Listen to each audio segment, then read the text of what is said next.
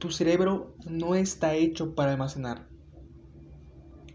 Tu cerebro no está hecho para recordar las cosas, para que tengas cierta información de en tres días voy a hacer esto. Te lo dices, lo voy a recordar. Y que tu cerebro lo recuerde. No está hecho para eso, no lo vas a recordar. Eh, yo recuerdo que antes tenía ideas o tenía como en tres días, en cuatro días, tengo que hacer esto, tengo que ir a este lugar. O en tantos días voy a empezar a hacer esto. O cuando vaya a tal lugar voy a hacer Y. Oye, sería una muy buena idea hacer esto, ¿no? O de esta forma puedo mejorar mi forma de hacer ejercicio. De esta forma puedo mejorar mi juego de ajedrez, que en ese momento estaba en Olimpiadas de ajedrez y ello. Oye, puedo hacer esto para, para mejorar mi entrenamiento. Y se me ocurría, por ejemplo, estando en la, en la escuela, ¿no? Estando en la escuela. Entonces lo pensaba, es como, ok, cuando llegue a mi entrenamiento, voy a hacer esto, voy a probarlo y a ver qué ocurre, a ver qué pasa, si es mejor o peor. Ya salía de la escuela, llegaba a mi casa, tal, me iba a inglés, regresaba iba a ajedrez. Y ya cuando estaba en ajedrez era en plan de... Llegaba, entrenaba normal y ya está. La idea que hubiera tenido hace unas 10 horas, pues estaba eliminada de mi cerebro, ni siquiera me acordaba. O es que llegaba al lugar y era como, o hacer la actividad que iba a hacer y es como de, tenía una idea buenísima para esto e intentaba recordarla. Lo intentaba y era plan, a ver, ¿qué es lo que había pensado antes? Tenía que ver con que... Y me ponía a pensar y al final me terminaba frustrando un poco porque aunque estuviera ahí cinco minutos, no lo recordaba. Y era en plan de, bueno, pues continúo y ya está.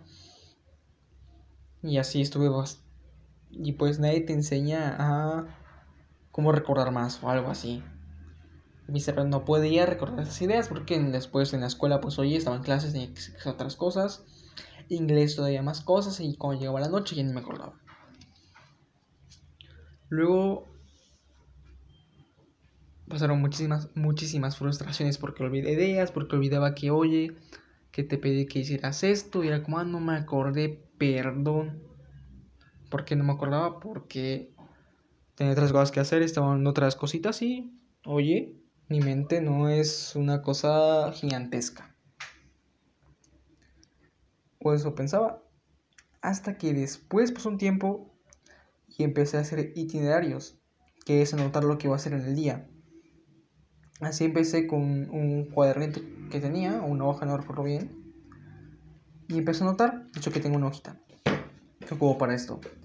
Y empecé a anotar, no de 6 a 7 me despierto, o bueno, de 5 a 6 me despierto, 6 a 7 Llego a la escuela, 7 a 1 pues estoy en la escuela, 1 a 4 voy a mi casa, como, me cambio y voy a, voy a, este, a inglés, de inglés de 4 a 5, de ahí me voy a ajedrez, de ahí son las 9, regreso a mi casa, una hora hago estas tareas que tengo, y no, pues tarea español, tarea inglés, tarea tal, hacerlas aquí.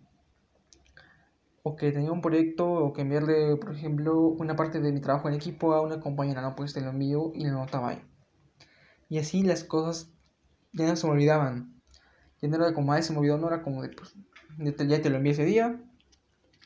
Y ya está, no había reclamos, todo feliz. Pero las ideas se me seguían esfumando. Tenía una idea y pues me esfumaban.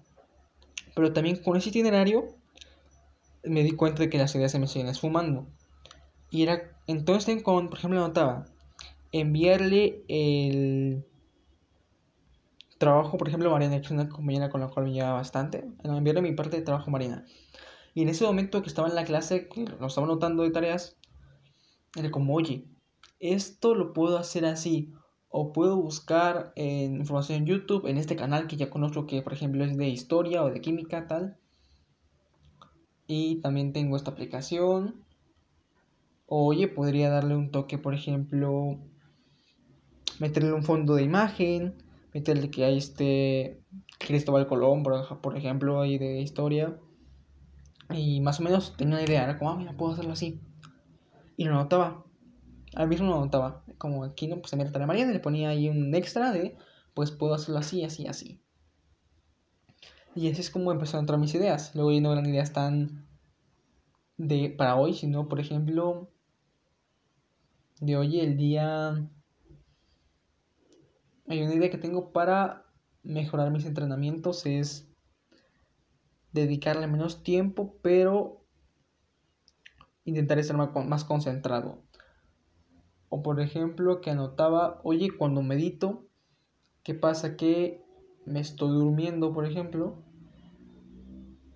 Pues anotaba que en la noche, cuando llegaba a mi casa a investigar, antes de meditar, cómo hacer para no estarme durmiendo cuando meditaba. Pero también me refería ahorita a que pensaba ideas ya no solamente para hoy, sino para en una semana. Oye, que iba al pueblo de mi abuela y que me gusta el chile de, que el chile de cocinito me encanta, es un polvito sabrosísimo. Entonces, pues lo anotaba por ahí, lo anotaba mi hojita y era como, pues iba arrastrando esa nota hasta el día domingo que íbamos al pueblo. Que de hecho actualmente tengo un. Yo en su momento estoy aquí en mi escritorio, tengo una una hojita que es mi itinerario, y obviamente está en este itinerario el ponerme ahorita a escribir y a grabar un audio como este y subirlo. Además que tengo también un calendario de todo este mes, en el cual voy tachando qué es lo que voy haciendo. Y también tengo, por ejemplo, que el día de mañana me toca decirle a mi padre algo, también me toca decir unas cosas y que el lunes me toca ir a grabar, ir a grabar otras cosas y de que el martes me toca, por ejemplo, para pagar algo. Que también se me olvidaban unas cosas por ahí. Y que el otro sábado, por ejemplo, me toca hacer esta cosa y que el día miércoles 28 me toca hacer un respaldo de unas cosas. Pues lo tengo notado, así no se me olvida. Es fantástico el que llegue un día y es como, oye, mira, tengo notada esta cosa que tiene que hacer que ya ni me acordaba de esto. O tengo notas, por ejemplo, que son para el mes de diciembre. Ahí tengo calendarios que son ya para próximos meses. Y ya no, lo, he, lo he anotado ahí. O no, en Google Calendar lo tengo también. He empezado a anotarlas desde hace ya dos años. Y de hecho ya tengo una base del conocimiento interesante en lo que es notas que he tomado en cuadernitos y también en lo que ya lo he estado haciendo de forma digital desde hace como un año en Evernote, en Coda y también estoy por probar Obsidian. Una... De hecho no conocí ese término hasta hace unos meses de gestión del conocimiento, un término increíble que se basa en que, oye, el cerebro está hecho para crear ideas, para generarlas, no está hecho para almacenarlas. Y es cierto, tu cerebro no está hecho para recordar cosas. Es algo que, bueno, al menos en la escuela, eh, no me gusta, pero así es. Está hecho más para generar ideas, para conectar puntos. Y ya que los tienes conectados, lo almacenas en un lugar. En este caso, un archivo online. Y ya cuando vuelvo a trabajar en eso, pues retomo mis ideas y sigo trabajando. O que se me ocurre una idea mientras estoy haciendo ejercicio.